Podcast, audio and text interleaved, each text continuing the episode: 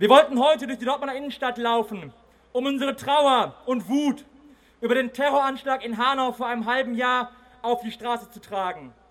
Der Täter hat in den beiden Shisha-Bars insgesamt neun Menschen getötet und anschließend ebenfalls sich und seine Mutter erschossen. Zweifellos war das Motiv ein rassistisches und extrem rechtes.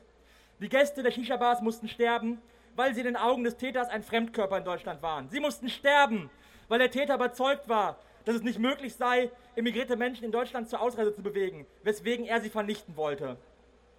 Diesen abscheulichen und rassistischen Hass artikulierte er in einem Manifest, das er vor der Tat im Internet veröffentlichte.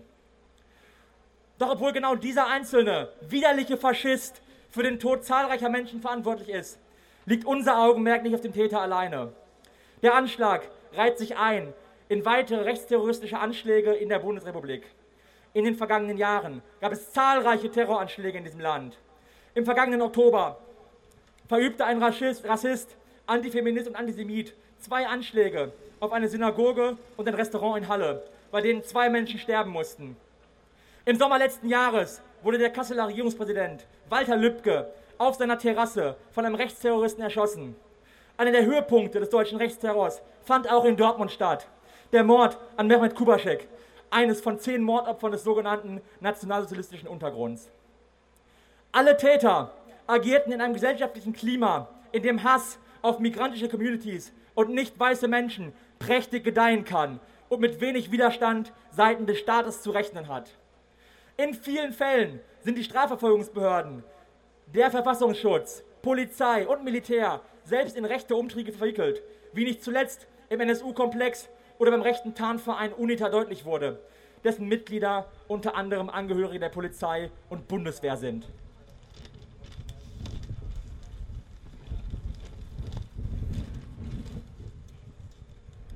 Dies sind Spitzen eines Eisbergs, der in seiner Gänze den Rassismus der Mehrheitsgesellschaft abbildet. Dieser endet in rechten Terror und rechten Staatsvorstellungen, beginnt jedoch in der Gesellschaft, in der rassistische Erzählungen hofiert werden. In vielen Medien werden Polizeimaßnahmen in migrantischen Stadtteilen unkritisch begleitet oder gefeiert, darunter auch unzählige Razzien gegen Shisha-Bars. Von diesen wahnwitzigen, rassistischen, mitunter brutalen Razzien gab es auch unzählige in, hier in der Dortmunder Nordstadt. Bei diesen Razzien werden dann kleine Mengen unversteuerten Tabak sichergestellt und stolz der Presse präsentiert. Wir stellen an dieser Stelle auch die soziale Frage. Warum bleibt der mediale Aufschrei aus, wenn Produktionsmittel und Kapitalbesitzende in Millionenhöhe Steuer hinterziehen und sie nicht zur Rechenschaft gezogen werden. Stattdessen werden Kleingastronominnen aus rassistischen Motiven mit sämtlichen Mitteln des staatlichen Repressionsarsenals überzogen.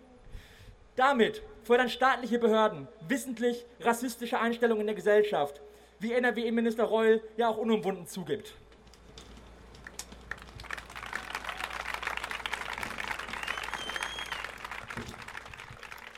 Wer parallel dazu von staatlicher Repression und gesellschaftlicher Ächtung verschont bleibt, ist umso erstaunlich wie unfassbar. Hunderte Rechtsterroristinnen in der Bundesrepublik, AfD-Politikerinnen wie Höcke, die zur Menschenjagd und Umsturz aufrufen und all diejenigen, die an einer Gesellschaft arbeiten, die Ausgrenzung, Homogenisierung und schließlich Vernichtung mit sich bringt. Obwohl rechter Terror in Deutschland weiterhin erwartbar bleibt, sind wir traurig, wütend und fassungslos über den Anschlag in Hanau, aber auch über eine Öffentlichkeit, die rechten Terror, Rassismus, Antisemitismus, Antifeminismus und einen sich in Deutschland formierenden faschistischen Block immer noch nicht ernst genug nimmt, ihn verharmlost, relativiert und somit Vorschub gewährt. Dies müssen wir gemeinsam verhindern. Gegen die rassistische und autoritäre Formierung und für die befreite Gesellschaft lohnt es sich zu kämpfen.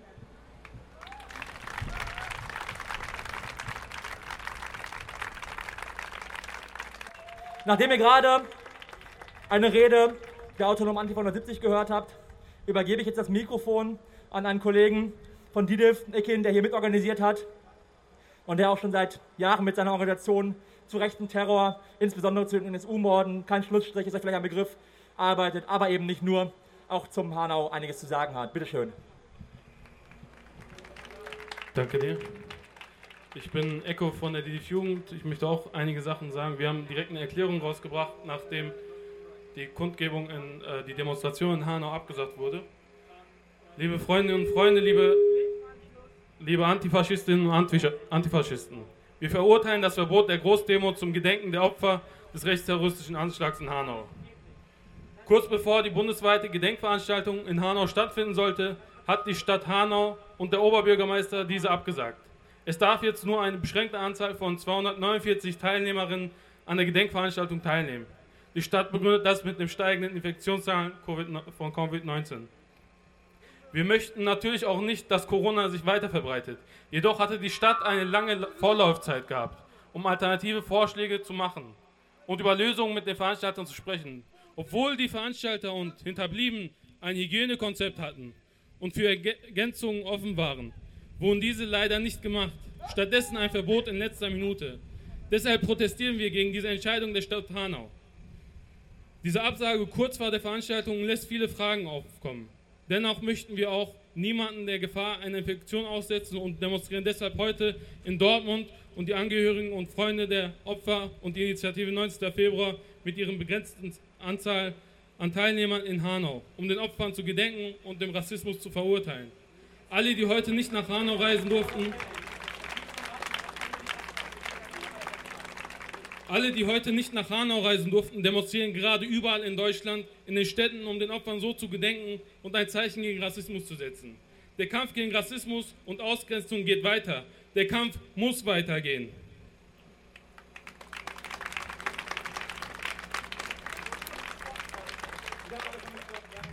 Erinnerung, Gerechtigkeit, Aufklärung, Konsequenzen fordert die Initiative 19. Februar Hanau.